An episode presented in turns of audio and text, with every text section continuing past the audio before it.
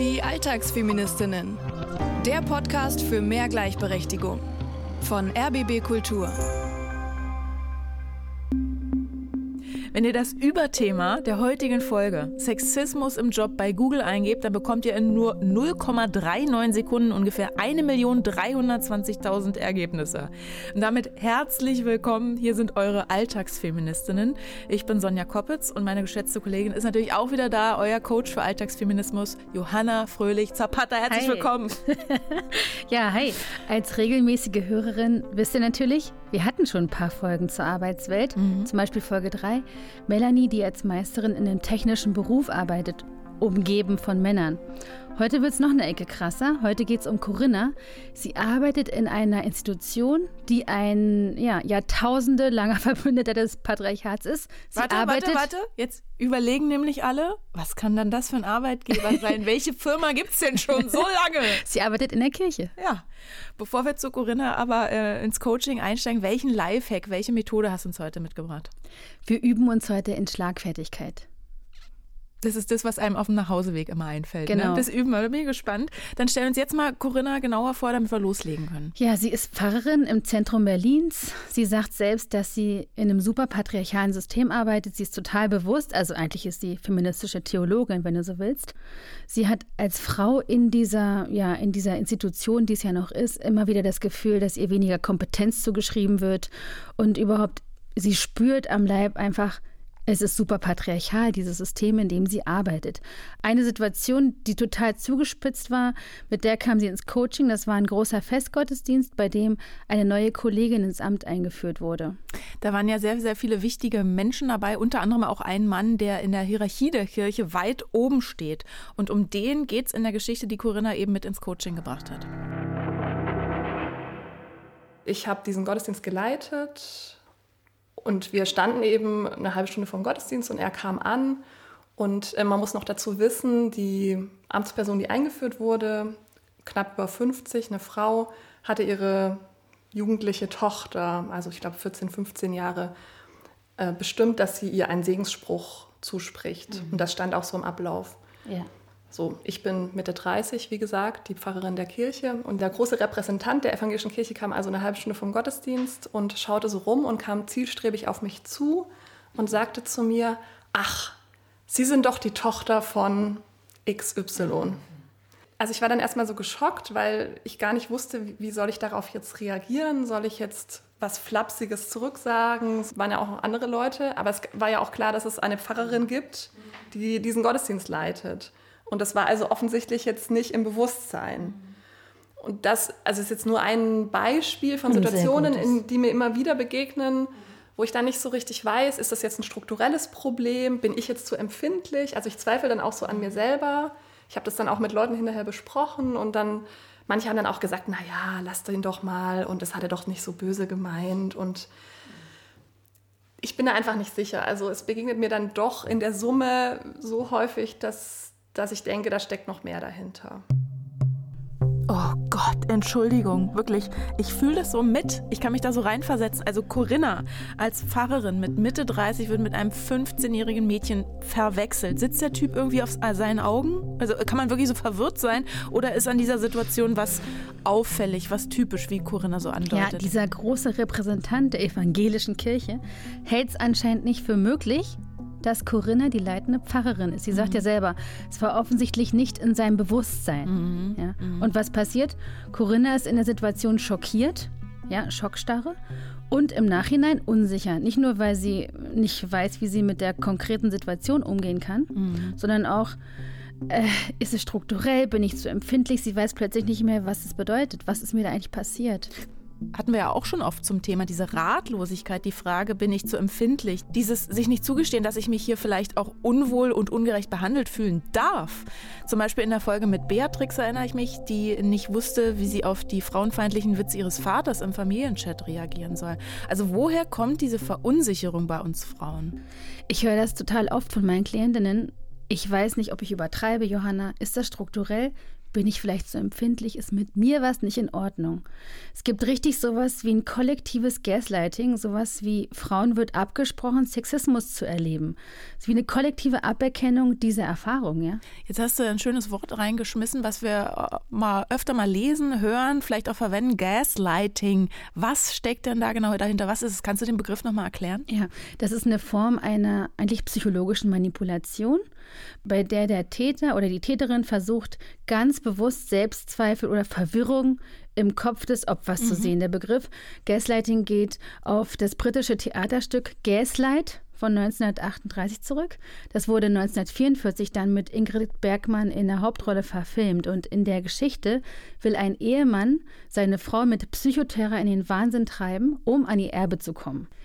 Er macht Gaslampen an, die sie flackern sieht und die sieht die Protagonistin, aber ihr Mann behauptet konsequent, das sei nur Einbildung. Aha, und daher ist dann der Name entlehnt Gaslighting. Also diese Gaslampe ist eigentlich dieses Symbol dafür. Genau. Okay, also mir ging es in, in, Gesprächen mit Vorgesetzten auch schon oft so. Also ich gehe mit einer ganz klaren Linie rein, weiß, wer ich bin, was ich kann und irgendwie habe ich am Ende doch den Eindruck, mhm. äh, es liegt an mir, ich bin selbst schuld, ich bin nichts wert. Äh, wie entlarve ich denn dieses Gaslighting? Eigentlich ist das Gefährliche daran, dass es schleichend und unauffällig passiert, ja? Deswegen ist es gar nicht so einfach zu beantworten, deine mhm. Frage. Besonders, weil das von Leuten kommt oft, die uns wirklich wichtig sind. Also geliebter Partner, Partnerin, Elternteil, Autoritätsperson. Typischer Satz ist sowas wie, das bildest du dir doch noch ein, das war ganz anders. Und dadurch wird direkt die Wahrnehmung in Frage gestellt. Also mhm. die betroffene Person hat sofort das Gefühl, in diesem Selbstvertrauen erschüttert zu werden. Es ist ganz schleichend, es gibt aber so Warnsignale, ja. Sag mal. Ich, ich versuche immer, das noch irgendwie klar zu zurren für mich. Du bildest dir das ein, ähm, du hast zu wenig geschlafen. Vielleicht ist dir auch schon aufgefallen, dass du in den letzten Tagen, also sowas. Ach so, diese, ah, verstehe. Mhm. So ganz subtil. Sehr subtil. Und wenn dann noch sowas wie eine Isolation dazu kommt, erinnerst du dich an Folge 12, als wir Christina da hatten mit dem Partner? Ja, der, der toxische Partnerschaft war das. Genau.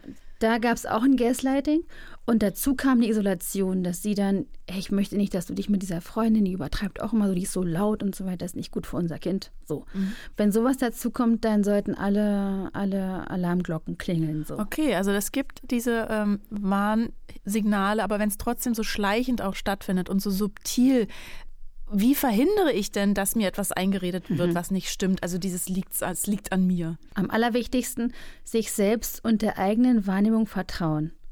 Kontakt zu vertrauenswürdigen Personen suchen über dem und diese entstandenen Zweifel ansprechen. Manchmal ist das als außenstehende Person dann einfacher einzuschätzen. Mhm. Im Gespräch klare Grenzen setzen, zum Beispiel Sätze wie ich weiß, was ich gesehen, erlebt, gefühlt habe und du kannst mich nicht vom Gegenteil überzeugen mhm. oder meine Wahrnehmung steht hier nicht zur Diskussion oder wir haben offenbar unterschiedliche Erinnerungen daran. Ich sehe das anders, ja. Mhm. Und das ist ganz wichtig, das muss ich jetzt noch sagen. Es liegt nicht in der Verantwortung der betroffenen Person, das Verhalten dieser gasleitenden Person zu dulden, ja. Also ein Mensch, der uns wohlgesonnen ist, eine aufrichtige Partnerschaft, da geht es darum, dass man die Person ernst nimmt zuhört und dann Grenzen respektiert. Also wenn du merkst, es, das, das trifft nicht zu, dann ist irgendwas schief. Mhm. Das, was Corinna hier also erlebt hat, ist ja das, was du angesprochen hast, dieses kollektive Gaslighting, genau. ne? dass alle drumherum sagen, du bist da, nimm dir das doch nicht so zu Herzen. Genau, es ne? gibt richtig ein gesamtgesellschaftliches ja. Gaslighting. Das sagt auch die Autorin Mareike Fallwickel. Frauen wird abgesprochen, dass wir uns so fühlen dürfen, dass wir überlastet sind, mhm. dass wir erschöpft sind. Es gibt wie so eine Aberkennung dieser weiblichen Erfahrung. Also an dieser Stelle zurück zu Corinna, die ist ja erstmal überrumpelt, mhm. aber hat einen äh, Gottesdienst zu leiten und irgendwie gar keine Zeit, diese Situation zu analysieren, so wie wir das jetzt hier ausführlich machen. Es muss ja weitergehen. Was ist denn passiert nach der Schockstarre? Ich finde es unmöglich, was der Mensch gesagt hat. Ich habe dann gesagt, nein, ich bin die Pfarrerin dieser Kirchengemeinde. Wir haben auch schon mal zusammen einen Gottesdienst gefeiert vor zwei Jahren. Da könnten Sie sich dran erinnern. Und die Tochter ist natürlich hier diese jugendliche zwei Personen neben mir. Also ich habe sozusagen sehr ähm, auf der Sachebene aufgeklärt. Ja, hinterher gingen mir dann eher so flapsige Repliken durch den Kopf. Ähm, war wirklich so sehr auf der Sachebene. Habe aber innerlich habe ich gemerkt, hat es in mir gebrodelt. Mhm. Was hättest du ihm am liebsten gesagt? Am liebsten hätte ich gesagt, ach, und Sie sind der EKD-Opa. Ich habe das Gefühl, dass in solchen Situationen dieses Machtgefälle ist ja so absurd asymmetrisch, dass dann gar nicht mh, mm, dieses Register gezogen werden kann, einer schnellen, flapsigen Antwort oder einem Gefühl von, ich kann meinem Gefühl jetzt hier freien Lauf geben, weil auch das, auch Teil der Sozialisation gar nicht vorgesehen ist. Du hast keine Role Models. Du bist als ganz junge Frau in einer Situation, in der du vorangehst gerade, ne? Also ich hatte eine Kollegin bis vor einem Jahr, die hat jetzt aber die Stelle gewechselt. Mhm. Und die ist eben auch so, ja, 15 Jahre älter als ich. Also in ihr hatte ich schon ein Role Model, würde ich mhm. sagen. Wobei wir auch immer wieder, also wir haben sehr häufig über das Thema gesprochen mhm. und sie hat mir immer gesagt, ich, Corinna, ich lerne so viel von dir, weil das, glaube ich, für die Generation der Frauen vor mir war das nochmal eine ganz andere Situation. Es gibt jetzt auch nicht so ein modernes Personalmanagement in dieser Kirche. Sie sind der EKD-Opa. Das hätte ich wirklich gerne gehört, dass sie das gesagt hätte. Aber solche Sprüche fallen einem ja immer erst auf dem Nachhauseweg irgendwie ein. Und außerdem ist Humor, dieses Weglachen, ja auch nicht immer hilfreich, sondern nur so eine Art Notwehr, oder? Ja, also Humor als Waffe der Notwehr oder als Konfrontation ist sicher trotzdem eine Möglichkeit, den Spiegel vorzuhalten mhm. oder zumindest eine Möglichkeit klarzustellen, ich bin hier nicht das Problem. Ja? Über das Verkehren der Rollenklischees entstehen ja oft auch Lacher, weil die Absurdität sichtbar mhm. wird. Der Instagram-Kanal Seitenverkehrt ist ein super Beispiel dafür. Kennst du das? Ja. Mirja Siegel steckt dahinter. Sie kehrt auf Insta in dem Profil Klischees um. Also ein Beispiel, ein Post über den erfundenen, also umgekehrten Begriff Pendant zum Familienvater. Schreibt sie Familienmutter. Ein positiv konnotierter Begriff, der deutlich hervorhebt, dass eine Mutter eine Familie hat, in diesem Fall also Kinder, um welche sie sich womöglich manchmal kümmert. Bemerkenswert. also so. Ja, stimmt. Ne, da, da, merkt man erst, also ne, man nimmt es auch so hin, diese Begriffe Familienvater, und man mhm. hinterfragt es nicht. Und erst wenn es umgekehrt wird, dann merkst du, wie absurd das ist, genau. das so beto zu betonen. Du hast ja auch ähm, das Thema Role Models angesprochen. Ich habe mal ein paar Zahlen zu Frauen in der evangelischen Kirche rausgesucht. Also, dass Frauen Pfarrerinnen werden können, das ist in Deutschland seit 1958 möglich. Basis dafür bildete eine moderne Bibelauslegung. Im Brief an die Galater, Kapitel 3, 28 heißt es, alle Christen sind in gleicher Weise durch die Taufe zu Gliedern der Kirche und zur Priesterschaft berufen. Hier ist nicht Jude noch Grieche, hier ist nicht Sklave noch Freier, hier ist nicht Mann noch Frau, denn ihr seid allesamt einer in Christus Jesus. Und trotzdem wurde die Frauenordination bis in die 70er Jahre von vielen Gemeinden abgelehnt. Außerdem mussten Pfarrerinnen damals ihr Amt abgeben, wenn sie geheiratet haben. Und heute, laut dem nicht sehr aktuellen Gleichstellungsatlas der evangelischen Kirche, da liegt der Frauenanteil an den Pfarrstellen bei circa 40 Prozent. Ist ja eine Menge, könnte man sagen. Und den Ratsvorsitz der evangelischen Kirche Deutschland hat eine Frau inne. Halleluja, Annette Kurschus. Allerdings, das finde ich dann wieder komisch, werden von den 20 Landeskirchen nur fünf von Frauen geleitet parallel in der katholischen Kirche die Bewegung Maria 2.0, die kämpft dafür, dass Frauen Zugang zu Weiheämtern bekommen, hat Papst Franziskus aber abgelehnt. Zurück zu Corinna. Ich frage mich, was genau sie jetzt vom Coaching eigentlich sich erhofft. Also das ist ja auch meine Grundfrage, wie funktioniert eigentlich weibliche Führung? Das kann ja nicht darin bestehen, dass ich mich so verhalte wie ein Mann. Und all das, was man an Männern in einer Führungsposition positiv erlebt. Ja, sie sind breitbeinig, sie treten selbstbewusst auf, sie machen Durchsagen. Das wird ja bei Frauen negativ erlebt. Also werden sowieso schon Doppelstandards an Frauen angelegt. Mhm. mhm. Wie ist das möglich, ohne so bestimmte Verhaltensmuster zu reproduzieren? Gäbe es die Möglichkeit, diese Situation zum Beispiel oder dieses Thema Autorität, weibliche Autorität in der Kirche als junge Frau, zu platzieren? Wie ist da deine Erfahrung in Bezug auf dieses Thema Autorität? Gemischt. Mhm. Also es gibt durchaus Kolleginnen und auch Kollegen interessanterweise, die das sehen können, wahrnehmen können. Und dann gibt es eben viele, die das nicht wahrnehmen. Also da führe ich auch manchmal ganz interessante Gespräche. Das kennst du ja vielleicht auch. Also es wenn man jetzt über so Frauen in Führungspositionen spricht und dass natürlich noch keine Gleichberechtigung in Deutschland angekommen ist, dann heißt es ja, aber wir hatten doch jetzt 16 Jahre eine weibliche Kanzlerin. Oh, ja, ja. Und dann ist das Gespräch beendet, so, so nach dem Motto. Aha, hier geht es also um weibliche Führung. Das, was Corinna hier andeutet, was sie nicht sein will, ist breitbeinig autoritär. Also sie will nicht Männer imitieren, um ernst genommen zu werden. Das habe ich wiederum oft erlebt, dass weibliche Führungskräfte noch mehr bossy auftreten als die Männer. Also was ist denn das eigentlich, weibliche Führung? Ja, weibliche Führung wird oft so wie in Kontrast oder was du gerade beschreibst, wie in so Nachahmen von männlicher Führung in Anführungszeichen mhm. gedacht. Eigentlich schrecklich, furchtbar einschränkend, wenn es sowas wie männliche oder weibliche Führung gäbe.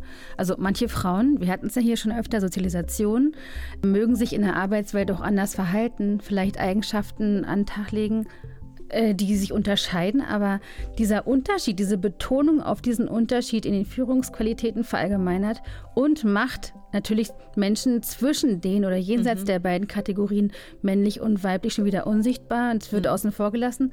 Bei der Betonung eines weiblichen Führungsstils werden diese klassischen Rollen manifestiert. Du siehst, ich finde es nicht so toll.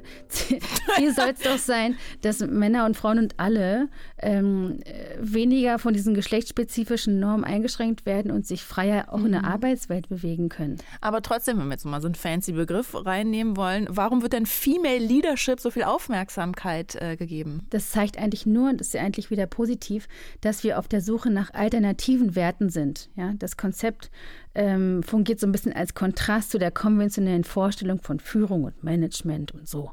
Aber anstatt das Bild dieses klassischen männlichen Managers wieder und wieder nachzuzeichnen und dagegen das Bild einer weiblichen Führungskraft zu setzen, könnten wir uns doch auf diese Führungsstile, auf die Eigenschaften konzentrieren. Ja. Also wer mit Female Leadership was meint wie Partizipation, Empathie, Kooperation, mhm. bedürfnisorientiert, der sollte das doch benennen, ja, und nicht Führung ein neues Geschlecht äh, verpassen und damit Stereotype mhm. reproduzieren. Und nochmal zurück zu diesem Argument mit Angela Merkel. Da musste ich ja wirklich lachen, als ich das gehörte. So von wegen, wir hatten ja jetzt 16 Jahre eine Kanzlerin, ist ja auch mal wieder gut. Ähm, da hat sie selbst 2018, also Angela Merkel, anlässlich von 100 Jahre Frauenwahlrecht gesagt, eine Schwalbe macht noch keinen Sommer. Aus der Tatsache, dass es mich gibt, darf kein Alibi werden. Wenn wir jetzt nochmal zu Corinna und Führung in der Kirche kommen, was gibt es denn da in, äh, in, der Vorstellung von Führung eigentlich für Bilder, für Rollen im kirchlichen Kontext? Allein das Wort Patriarchat, Pater, Vater, also und Arche, Ursprung, Herrschaft, bedeutet Väterherrschaft, Vaterrecht. Also dieses Wort, das wir hier so oft benutzen. Kommt, also wir reden ja immer über das Patriarchat. kommt aus der Kirche. Mhm. Das muss man sich mal vor Augen halten. Ja, und wurde mit all dem, was dranhängt, an Vorstellungen darüber, wie das Leben und die Welt funktioniert, immer und immer wieder überliefert, zwei Jahrtausende lang. Und ich hoffe, dass wir jetzt nicht zwei weitere Jahrtausende brauchen, um das zu überwinden, das Patriarchat. Wenn wir jetzt gucken in der Situation, die Corinna mit ins Coaching gebracht hat, da spielt ja wiederum auch noch eine Frau eine Rolle, also diese hohe Würdenträgerin, die Führungskraft, die bei dem Gottesdienst ins Amt eingeführt wird. Da würde ich jetzt denken, so eine natürliche Verbündete für Corinna die kann sie sich doch mal zur Seite nehmen und sagen, guck mal, was passiert denn hier? Aber nicht unbedingt.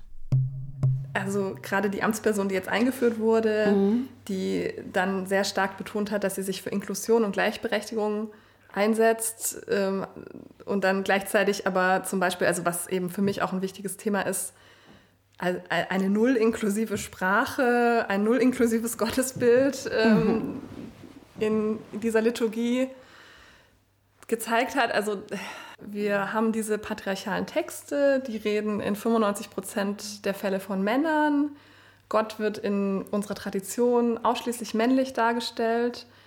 Dann habe ich doch also ein, wieder das Wort ein Riesenlaborfeld im, im christlichen Gottesdienst, da eben was anders zu machen, ja, und mhm. auch mal von Gott in einer weiblichen Form zu sprechen. Und das verstehe ich dann manchmal nicht, dass dann dieser Anspruch sich nicht überträgt in konkrete Handlungen. Ja, kann ich sehr gut nachvollziehen. Und auch, ich habe direkt das Gefühl, dass du diejenige sein wirst, die man sich zu Komplizin macht. Weil das ist schon sehr progressiv. Also ich will das auch gar nicht so abwerten. Es gibt auch ganz tolle Kolleginnen und Kollegen. Also es gibt auch jetzt digitale Pfarrerinnen, die dann einen ganz tollen Job machen, die sehr viel Hass und mhm. wirklich die furchtbarsten Dinge da abbekommen. Also da bin ich, sage ich mal jetzt noch verschont oder gesegnet, mhm. weil da bin ich auch ganz dankbar, weil das wäre dann wieder nochmal eine ganz andere Coaching-Beratungssituation, wenn ich jetzt fragen müsste, wie, wie gehe ich eigentlich damit um, dass mir zehn Leute pro Tag Hassmails schreiben. Also das habe ich zum Glück nicht. Göttin sei Dank, dass es Corinna noch nicht erlebt hat, ähm, auch weil sie in Berlin in einer progressiven Gemeindepfarrerin ist. Göttin sei Dank, aber Frauenhass im Netz wäre ja wirklich auch mal ein Thema, finde ich. Ähm, mhm. Wichtiges für die nächste Staffel zum Beispiel der Alltagsfeministinnen. Also meldet euch gerne zum Coaching, falls ihr sowas schon mal erlebt habt. Unsere E-Mail-Adresse ist alltagsfeministinnen.rbb-online.de. Frauenhass im Netz, das ist auch was, womit sich die feministische Kircheninfluencerin Theresa Brückner auskennt. Sie ist auch Pfarrerin aus Berlin und hat einen eigenen YouTube-Kanal, der heißt Theresa liebt. Da hören wir mal rein. Ich erzähle euch heute mal ein paar Sachen, die mir begegnet sind. Ich erzähle euch ein paar Sachen, die mir auch regelmäßig immer noch begegnen. Jede Menge sexualisierte Kommentare. Und das sind eben nicht nur nett gemeinte Komplimente, so wie es dann gerne gesagt wird, Sexistische Kommentare und diese ganzen Sachen haben mich ganz oft tief getroffen. Für mich hat das ganz viel mit Gleichstellung zu tun, Gleichberechtigung. Und da habe ich das Gefühl, da sind wir noch lange nicht am Ziel. Die Bibel hat an dieser Stelle einfach kein Recht, einem gesamten Geschlecht alle Rechte abzusprechen. Ganz ehrlich, wenn ihr mir diese Nachrichten schickt, what the fuck? What the fuck? Was Corinna bei dir im Coaching ja auch aufregt, es wird äh, so getan, als sei Gott ein Mann. Also, mhm. also, auch von Frauen. Das, das muss nicht sein, weil die Initiative Feministisch Predigen e.V., die gibt unter anderem feministische Predigtvorlagen raus. Also die Norm in Frage stellen, das wäre feministisch predigen. Oder Vielstimmigkeit zu Gehör bringen. Ermutigen statt klein halten. In differenzierten Bildern und gerechter Sprache zu eigenen Wegen ermutigen. Mhm. Wie würde denn wohl so ein, so ein Weihnachtsgottesdienst aussehen äh, mit einem modernen Frauenbild. Stimmt, Weihnachten steht vor der Tür. Ich finde es witzig, ich habe im SZ-Magazin einen Artikel gelesen, einmal Lukas Evangelium ohne alles bitte. Da geht es darum, dass die Autorin, ja, sie sagt, es sollen sich die ganzen ähm, Verantwortlichen bitte um Modernisierung kümmern der Kirche, mhm. aber nicht an Heiligabend, da soll bitte alles so sein wie früher. Ich habe äh, Spaß beiseite in der Vorbereitung mit einer befreundeten Pfarrerin gesprochen, mhm. die ich sehr schätze. Und sie hat mir ganz gute Ideen gegeben, auch aus ihrem eigenen Wirken. Ja. Weihnachten ist Gott Mensch geworden, dachte mhm. sie, nicht Mann. Im Zentrum steht außerdem eine Geburt, also dem könntest du Raum geben. Ja. Thema Frauensolidarität, Elisabeth und Maria, sagt sie, das könnte aufgegriffen werden. Oder die Rolle der Maria überhaupt. Also diesen Themen Raum zu geben und da auch auszuarbeiten, äh, was auch in unsere Zeit passt. Mhm. Und unsere Pfarrerin, ich nenne sie jetzt schon unsere Pfarrerin Corinna, die versucht ja in ihrer Gemeinde schon total viel umzusetzen. Also ich versuche eben verschiedene Gottesbilder auch im, im mhm. Gottesdienst ja, sichtbar zu machen, andockbar zu machen, sag ich mal. Und es gibt auch den Ansatz zu sagen, äh, man schreibt nicht immer der Herr, wie in der Luther-Übersetzung. Also der Gottesname, der hebräische ja. Gottesname ist ja ein Name, der nicht ausgesprochen wird, aus Respekt, der aber im Hebräischen eine große Offenheit hat, weil der ähm, zu dem Verb sein gehört. Also in der Übersetzung, die es nicht gibt, weil das nicht ausgesprochen wird, würde das heißen, ich bin, wer ich bin. So heißt Gott. Und in der jüdischen Tradition wird es aber nicht ausgesprochen, sondern es werden andere Begriffe an der Stelle genannt. Und das bekannteste ist Adonai, das heißt der Herr. Und Luther, Martin Luther, der also übersetzt hat vor 500 Jahren, hat eben, um deutlich zu machen, dass an dieser Stelle der Gottesname steht, der Herr übersetzt und das mit Großbuchstaben geschrieben. Mhm. Jetzt hat sich in der protestantischen Tradition seitdem so der Gedanke eingeschlichen, dass der Name von Gott der Herr mit Großbuchstaben ist. Und wenn also dieser Name nicht kommt, dann ist es irgendwie schwierig. Mhm. So, und ich benutze eben ganz verschiedene Namen, auch wie im Judentum, also der Ewige oder auch mal die Ewige oder Schöpferin. Und neulich hatte ich in einem Gottesdienst Gott geschrieben mit Großbuchstaben und hatte statt dem O ein Gendersternchen. Das war da auch abgedruckt im Blättchen. Ne? Und dann sprach mich hinterher eine Frau aus der Gemeinde an und sagte, nee, also das geht gar nicht und das, da überschreiten Sie eine Grenze und Sie beschmutzen Gottes Namen. ich habe dann gesagt, also wir können da gerne drüber diskutieren. Ich bin da offen. Ich kann Ihnen auch meine Gründe darlegen. Aber so dieses, das geht gar nicht und das können Sie nur nicht machen, das akzeptiere ich nicht, weil ich bin hier die Pfarrerin. Ich habe gute Gründe, warum ich das mache. Das, die lege ich Ihnen auch gerne dar. Und für mich ist der Herr, wenn ich immer nur der Herr, der Herr, der Herr höre, genauso ein Ärgernis und schränkt, also ich finde, das, das schränkt auch Gott in, in Gottes Weise so ein. Also das ist eine Engführung, immer nur der Herr zu sagen. Da hat Corinna doch super reagiert. Also tolles Führungsvorbild, menschliches Führungsvorbild. Mhm. Also ich bin, wer ich bin. Also alle und alles, die sind, könnten Gott sein. So erklärt sie das ja auch. Das ist äh, eigentlich eine super schöne ursprüngliche Idee, die sich ja irgendwie nur im Sprachwirrwarr der Jahrtausende vermännlicht hat. Das muss man sich mal vorstellen. Also da übersetzt ein Mann, Martin Luther im 16. Jahrhundert, was aus dem Hebräischen und Aramäischen ins Frühneuhochdeutsche und das bleibt dann für immer so. Ach, das ist doch Wahnsinn, oder? Der hat ja auch gesagt, die größte Ehre, die das Weib hat, ist allemal, dass die Männer durch sie geboren werden.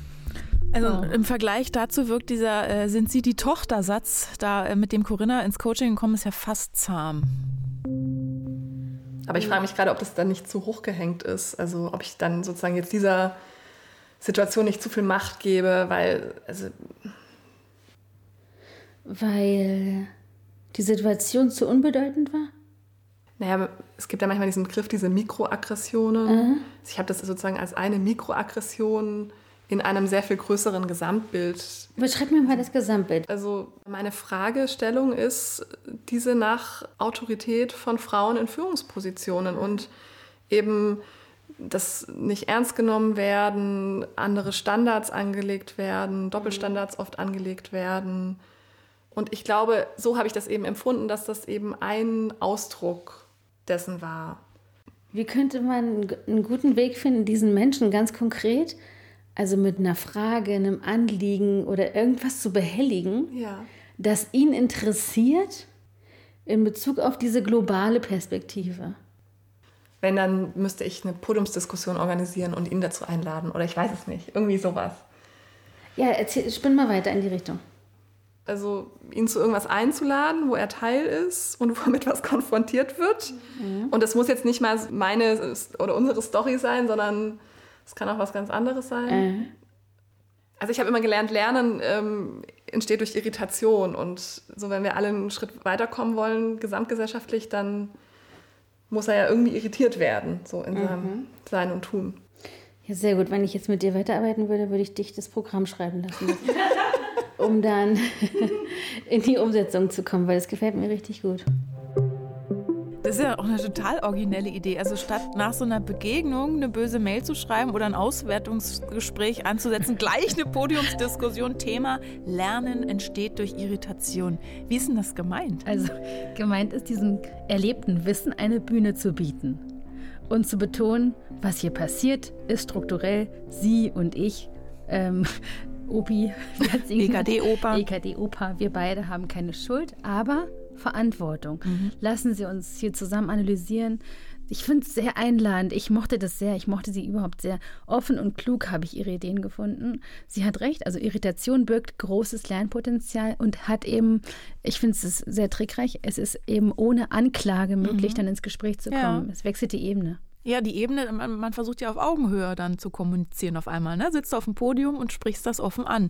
Ähm, können wir auch was davon lernen, was du mit Corinna hier überlegt und erarbeitet hast? Also ich denke, es ist nämlich Zeit jetzt äh, für, für unseren feministischen Alltagshack, die Methode des Tages Feminismus für unterwegs. Feminismus to go. Was ich oft höre, ich bin nicht schlagfertig. Dabei ist es kein Charakterzug, ja. Es ist erlernbar. es geht ja eigentlich darum, was ist Schlagfertigkeit? Auf unerwartete Situationen schnell und spontan und vor allem treffend zu reagieren. Alles erlernbar. Das Problem ist nämlich eigentlich aus dieser Schockstarre zu kommen. Das ist das A und O. Dieses aus der Schockstarre kommen ist wie das Ausholen des Arms für den Schlag.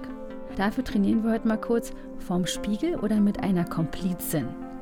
Stell dich, stellt euch vor den Spiegel oder voreinander hin und erinnert euch mal, tauscht euch mal aus über eine Situation, auf die ihr gern schlagfertig reagiert hättet. Kommt einem ja oft erst im Nachhinein. So, und jetzt macht mal ein irritiertes Gesicht. Lernen entsteht durch Irritation, hatten wir. Eine Augenbraue hoch. Macht das Gesicht, was am ehesten aussagt. Dein Ernst, Alter, was ist denn bei dir verkehrt? So.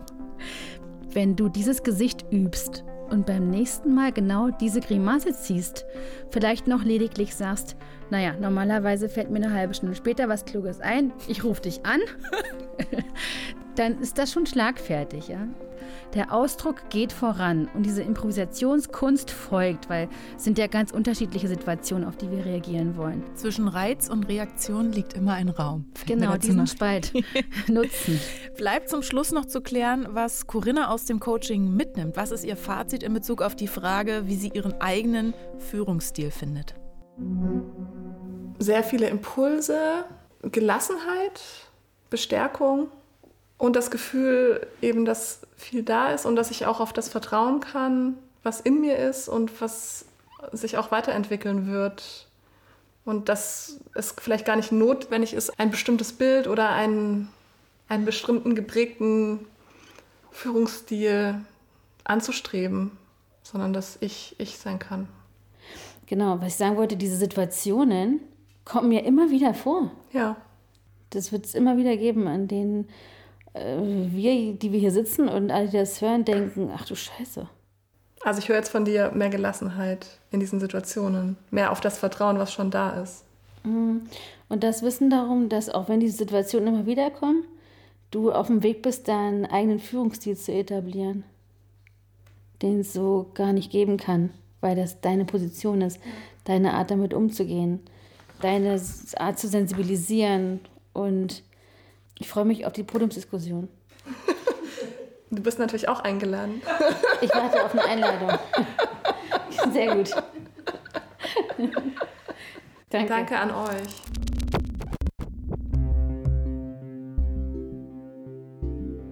Johanna, was ist denn dein Fazit? Also außer, dass wir dich dann auf dem Podium sehen. Also weil für dich spielt Glauben ja auch eine wichtige Rolle. Warum ist es denn lohnenswert, diese Energie aufzuwenden und das System Kirche verändern zu wollen, anstatt es zu sagen, das ist uralt, ich werf's über Bord?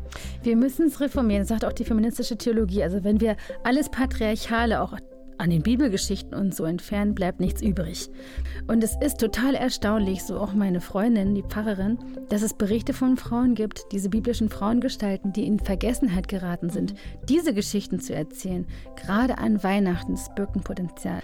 Viel zu viele Menschen sind darin involviert. Mhm. Und die Kirche besitzt auch zu viele Dinge, nicht nur Macht, sondern auch Besitztümer de facto, als dass wir jetzt sagen können, es hat keine Relevanz, das kann auch alles weg. Ja, aber deswegen glaube ich zum Beispiel nicht an die Institution Kirche als solches. Äh, ich glaube aber an den Glauben. Ich glaube, dass uns etwas verbindet daran, dass es was Universelles ist, mit dem wir uns auch verbünden können, das uns beschützt. Nennen wir es Urvertrauen oder irgendwie so. Könnt ihr ja nennen, wie ihr wollt. Für manche vielleicht auch ein bisschen eh so.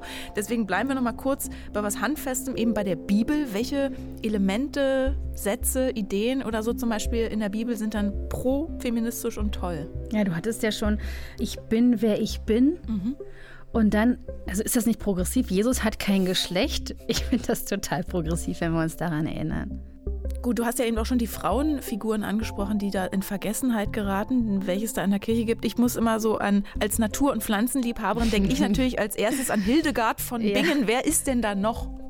Ja, weil es heute um Schlagfertigkeit geht, passt am besten, finde ich, Rahel. Da gibt es eine Geschichte. Moses erzählte vom Diebstahl eines Hausgötzen so einer Figur, ja.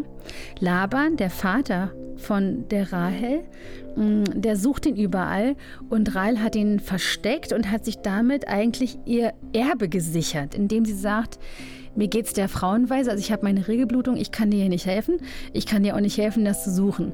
Auf ihre Art sagt sie ihrem Vater, mein Herr, zöhne nicht, denn ich kann nicht aufstehen vor dir, denn es geht mir nach der Frauenweise und sichert sich durch diesen Heck eigentlich ihr Erbe. Das finde ich richtig cool. Diesen Heck? Damals, damals gab es schon Live-Hacks. Du. Das war's für heute mit euren Alltagsfeministinnen. Nächste Woche dann unsere letzte Folge dieser Staffel. Es geht um eure noch angestauten Fragen und wir lassen euch hinter die Kulissen blicken. Also wie funktioniert so ein Coaching bei dir eigentlich, Johanna, wenn ihr euch da bewerbt? Was passiert da? Und das solltet ihr, denn zwei Alltagsfeministinnen allein machen noch keinen Sommer. Haben so wir auch gelernt. Danke, Merkel. Vielen Dank fürs Zuhören und bis nächste Woche. Ja, wir freuen uns. Tschö. Tschüss. Die Alltagsfeministinnen. Der Podcast für mehr Gleichberechtigung. Eine Produktion von RBB Kultur für die ARD. Mit Sonja Koppitz und Johanna Fröhlich-Zapata. Redaktion Franziska Walser und Romy Sigmüller. Sounddesign Patrick Zahn und Kevin Kastens. Aufnahme und Mischung Sabine Dressler und Robin Rudolph. Alle Folgen gibt's kostenlos in der ARD Audiothek und überall, wo es Podcasts gibt.